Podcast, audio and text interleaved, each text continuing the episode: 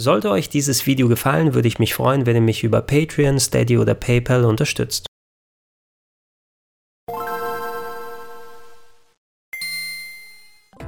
Schönen guten Tag und herzlich willkommen auf gregs-rpgheaven.de zu Gregor testet The Legend of Zelda Link's Awakening für die Nintendo Switch.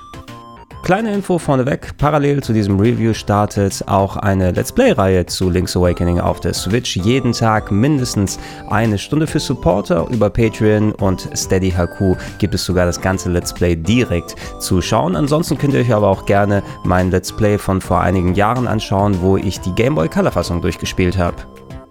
Unter all den Zelda-Spielen hält Link's Awakening auch heutzutage noch einen ganz besonderen Status inne. Für viele war es nicht nur das erste Zelda-Spiel überhaupt, sondern es war auch der erste Handheld-Ableger der Serie 93 auf dem Game Boy erschienen, 98 auf dem Color nochmal neu veröffentlicht wurden. Es fungierte auch ein klein wenig als Bindeglied zwischen der NES und Super Nintendo-Ära. All die Verbesserungen, die in die Serie bei A Link to the Past eingeführt wurden auf dem SNES, e mussten nicht über Bord geworfen werden, nur weil man es mit einer schwächeren Hardware zu tun hat. Und darüber hinaus hat das clevere Level-Design, die durchaus emotionale Story, die gut umgesetzte Grafik und Musik dafür gesorgt, dass der Titel auch heutzutage eben noch vielen im Gedächtnis geblieben ist. Und dementsprechend haben wir uns auch alle sehr gefreut, als das Remake jetzt für die Switch angekündigt wurde. Wie schon das Original findet auch das Remake von Link's Awakening nicht in Hyrule statt und Prinzessin Zelda taucht ebenfalls nicht auf. Zu Beginn des Spieles havariert Link, während er mit einem Floß auf hoher See unterwegs ist und wird an den Strand der Insel Kokolind angespült. Dort wird er von der jungen Inselbewohnerin Marin gefunden, die ihn gemeinsam mit ihrem Vater Tarin gesund pflegt und Link will natürlich irgendwie wieder von der Insel runterkommen, um seine Reise fortzusetzen, aber das ist nicht so leicht, denn anscheinend darf man diese Insel nur verlassen, wenn man den ominösen Windfisch weckt. Der schläft nämlich oben auf einer Bergspitze in einem riesigen gepunkteten Ei und den zu wecken, ja, das braucht einiges an Überzeugungsarbeit. Um sein Ziel zu erreichen, muss Link nämlich acht Instrumente einsammeln, die im Verbund eine Melodie spielen können, die den Windfisch aufweckt. Allerdings sind diese Instrumente ganz weit hinten am Ende von Dungeons versteckt, die nicht nur gelöst und erkundet werden müssen, oft sind sie auch noch abgesperrt, sodass ihr irgendwie eine Möglichkeit finden müsst, da reinzukommen. Darüber hinaus gibt es auf der Insel jede Menge an anderen Gefahren und auch Inselbewohnern, mit denen ihr interagieren könnt, Tauschgeschäfte machen könnt und ja, aus dem entspinnt sich ein Action-Adventure ganz in der typischen Legend of Zelda Art, aber eben mit seinem ganz eigenen Charme. Rein vom Leveldesign her, also wie die Oberwelt aufgebaut ist, als auch die Dungeons, wo sich die Häuser und Personen befinden, wie die Gegner platziert sind, scheint das Remake augenscheinlich exakt dem Original zu entsprechen. Ich habe nochmal zum Vergleich, nachdem ich das Remake jetzt durchgespielt habe, in das Original reingeschaut und da entsprechend die Locations wiedererkannt und wie die Gegner und so weiter positioniert sind. Ich kann nicht zu 1000% sagen, ob hier oder da vielleicht nicht doch was Kleines angepasst wurde, aber im Großen und Ganzen ist ist es an sich exakt das gleiche Spiel, was ihr damals gezockt habt.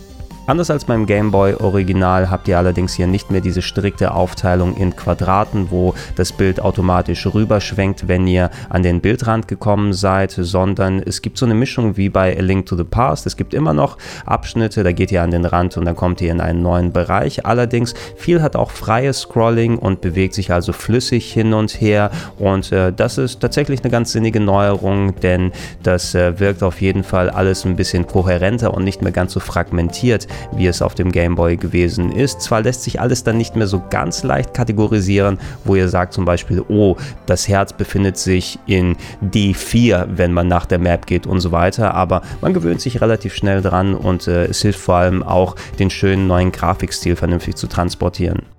Und wenn wir schon mal bei der Grafik sind, können wir auch gleich den größten Malus vom Link's Awakening Remake ansprechen. So schön das neue Redesign ist. Und ich weiß, es ist auch ein bisschen umstritten, denn es gibt einige Leute, denen gefällt der neue Look nicht ganz so sehr. Aber ich finde, so wie man das mit den kleinen Figuren und den Animationen und der leichten Umschärfe, die drumherum ist, umgesetzt hat, ich finde das wahnsinnig gut und mir gefällt der Stil richtig, richtig toll. Aber die Performance ist leider nicht ganz da, wo sie eigentlich hätte sein sollen.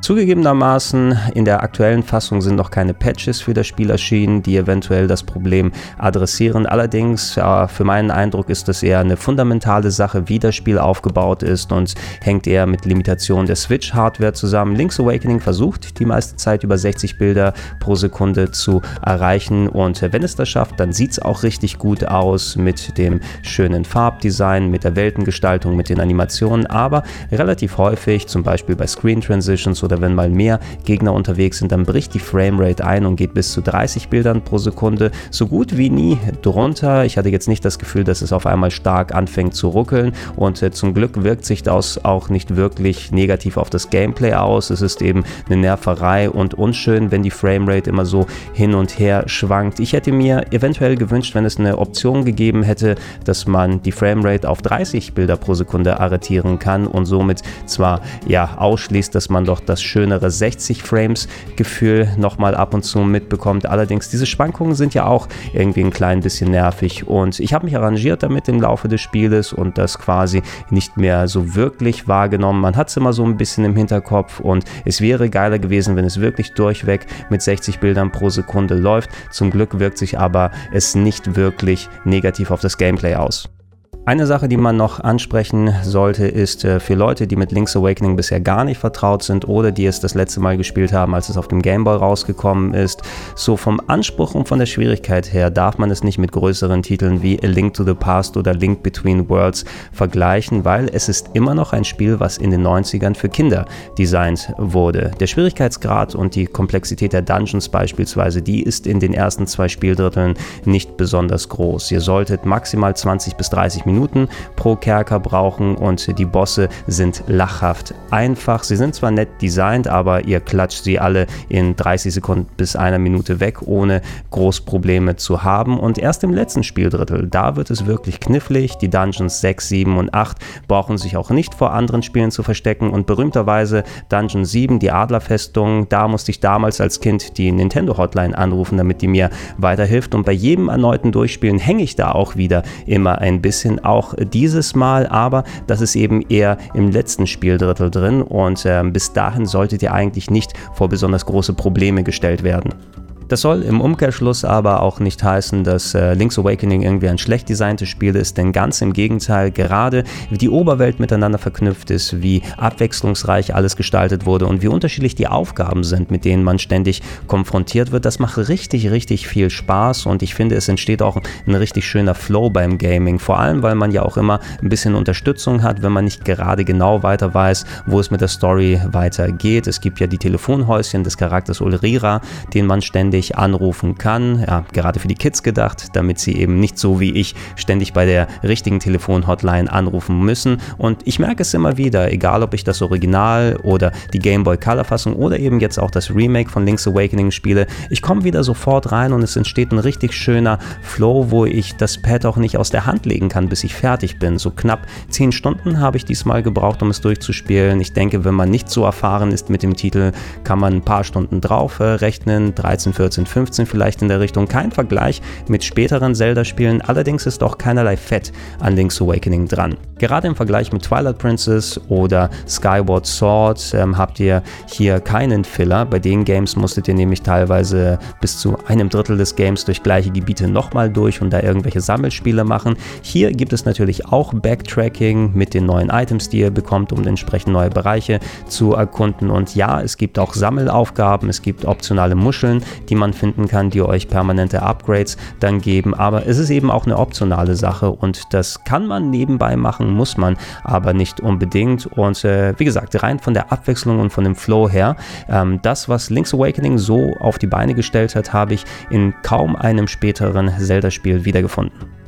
Wo man die Switch-Version ebenfalls sehr loben kann, ist bei der Umsetzung der Steuerung. Das Einzige, was ein bisschen befremdlich wirkt, ist, dass links Animationsphasen beim Umdrehen sehr abrupt erscheinen. Ihr steuert den Charakter zwar analog, aber wenn ihr euch dann umdreht, sieht es fast schon sehr abgehakt und plötzlich aus. Ich weiß nicht, ob das irgendwie eine Konzessionsentscheidung von wegen der 8-Wege-Steuerung ist, damit man auch entsprechend die richtige Richtung gucken kann, um die Items einzusetzen. Es wirkt sich aber eben nicht auf das eigentliche Steuern negativ aus. Dafür Dafür ist die Limitation, was die Belegung der Tasten angeht, quasi verschwunden, dass ihr nur noch recht selten ins Menü geht. Beim Original wart ihr ständig dabei, die Starttaste zu drücken, um beispielsweise Schwert und Schild abzulegen, um Feder und Bomben dann drauf zu tun. Und hier haben viele Funktionen dann dedizierte Knöpfe. Der Schild kann mit R aktiviert werden, der L-Button ist für die Pegasus-Stiefel dran. Ihr habt immer einen Schwert-Button, den ihr benutzen könnt und Y und X werden neu belegt. Das müsst ihr ab und zu auch nochmal machen, aber es ist eben nicht mehr diese ganz, ganz große Arie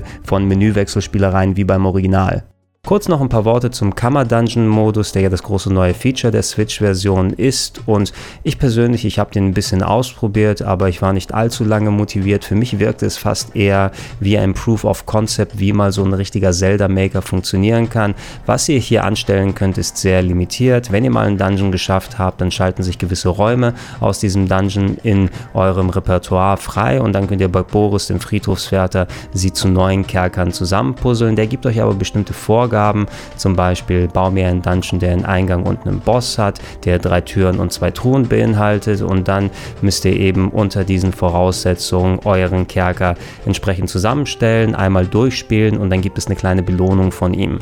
Zusätzlich gibt es noch ein paar Kammern in freier Wildbahn, aber die, die ich bisher hatte, waren auch nicht besonders anders als das, was ich im Spiel eingesammelt habe. Und ein, zweimal ausprobieren war zwar ganz okay, die Belohnungen, die sind jetzt nicht das Gelbe vom Ei gewesen. Es kann natürlich sein, dass später noch ein paar richtig coole Sachen kommen, wenn man nach und nach die Sachen vom Boris erfüllt. Allerdings, ich hatte nach ein, zwei Mal probieren eigentlich auch genug. Und ihr könnt eure Kreation eben auch nicht wirklich online teilen, denn es gibt keinen Code, der generiert generiert werden kann. Es funktioniert nicht, dass man es an seine Freunde schickt, sondern das ist die Amiibo-Funktion, die ins Spiel verbaut wurde. Denn ihr könnt, ja, ich denke mal, das sollte hauptsächlich mit den Link's Awakening Amiibos funktionieren, diesen Dungeon auf den Amiibo hochladen und dann irgendwo mitnehmen. Aber wozu jemanden dann den Dungeon zeigen, der aus Bauteilen besteht, die man eh schon anderswo gesehen hat? Also als Fundament, als Software, die dazu benutzt werden kann, später mal bei einem richtigen Zelda-Maker dafür zu sorgen, dass eure Dungeons auch funktionieren funktionieren, dass die richtige Anzahl an Schlüsseln verbaut wurde, dass äh, Wege zum Untergrund miteinander verbunden sind und dass das alles so richtig funktioniert. Da ist es ganz nett, aber als Bonus-Feature hat sich eigentlich auch relativ schnell erledigt. Ansonsten bleibt zu sagen, ja, Link's Awakening ist ein vergleichsweise leichtes und kurzes Spiel, hat dadurch aber eben auch einen entsprechend großen Flow. Und ja, die Grafik, die kann hier und da mal ruckeln und stört den insgesamt sehr schönen Eindruck damit ein klein wenig, aber mit allen Verbesserungen drum und dran und da das Spiel im Fundament eben so ein schönes Action-Adventure gewesen ist, was auch richtig fluffig sich spielen lässt und einfach einen guten Flow ergibt, ist Link's Awakening in der Switch-Fassung für mich die ultimative Version, einfach einfach mit den ganzen Verbesserungen, die hinzugekommen sind. Und ähm, es ist für mich auf jeden Fall auch eine Grundlage, auf der weitergearbeitet werden kann, denn mit ein bisschen Adaption in der Optik, dass man die Ruckler eliminieren kann, ähm, hat man das Fundament geschaffen, um ein Link's Awakening 2 vielleicht auf die Beine zu stellen. Ich weiß, wir haben auch solche Spiele wie Oracle of Seasons und Ages bekommen, die eventuell auch mit dieser Engine nochmal remaked werden könnten. Das hätten sie auch durchaus verdient, aber denkt mal dran, wie es gewesen ist zwischen A Link to the Past und A Link Link Between Worlds als Sequel mit äh, moderneren Aspekten dann entwickelt. Das ist ein richtig, richtig geiles Spiel geworden und ich wage gar nicht dran zu denken, was für ein geiles Spiel rauskommen würde, wenn man mit modernem Game Design, aber mit dieser Welt, mit dieser Engine da rangehen würde. Das würde vielleicht eines meiner liebsten Zelda-Spiele überhaupt ergeben und es ist ein schöner Zwischenschritt, ähm, wenn man die Wartezeit bis Breath of the Wild 2 vernünftig überbrücken möchte. Das einzige, wo uns Nintendo hätte entgegenkommen können, ist tatsächlich beim Preis, denn das Link's Awakening Remake kostet weiterhin 60 Euro und das finde ich für ein Spiel, was inhaltlich auf dem Niveau eines Anfang 90er Gameboy-Titels ist und im schlimmsten Fall innerhalb eines Tages mit knapp 10 Stunden durchgespielt sein kann, doch als klein wenig happig. 40 Euro hätte ich da besser gefunden, vor allem weil das ja ungefähr auch dem Preis entspricht, den das Spiel damals gekostet hat. Ich kann es verstehen, warum es jetzt dafür angeboten wird. Wahrscheinlich war die Entwicklung Entwicklung einigermaßen teuer und die Grafik, die baut sich auch nicht von alleine zusammen. Ähm, eventuell müsstet ihr euch das nochmal durch den Kopf gehen lassen, wenn ihr sehr vertraut seid mit Link's Awakening. Ihr bekommt eben das gleiche Spiel und eventuell bietet es nicht so viel Neues für euch. Ich spreche aber trotzdem mal die Empfehlung aus. Wenn es euch 60 wert ist, dann werdet ihr auch entsprechend viel Spaß damit haben. Das war's mit meinem Review zu Zelda Link's Awakening auf der Nintendo Switch. Wenn ihr noch Fragen habt, dann schreibt sie gerne unten in die Comments mit rein. Ansonsten weise ich gerne nochmal darauf hin. Parallel mit diesem Review startet auch mein Let's Play hier auf gregs-rpgheaven.de für Supporter unter patreon.com slash rpgheaven als auch steadyhaku.com slash rpgheaven gibt es sogar das ganze Let's Play direkt zu sehen. Also falls ihr da mit am Start seid, dann könnt ihr gerne euch gleich schon mal alles mit angucken. Ansonsten, wie erwähnt, soll solche Videos wie das hier gerne weiterhin auf rpgheaven.de schauen, gerne die Abos äh, anklicken und die Glocken aktivieren. Ihr kennt das, wie das bei YouTube funktioniert und natürlich, wenn es sich anbietet, so wie bei diesem Video hier, dann gibt es Podcast-Versionen in den Gedankensprung-Feeds als auch auf plauschangriff.de. Vielen Dank fürs Zuhören, vielen Dank fürs Zuschauen, bis zum nächsten Mal.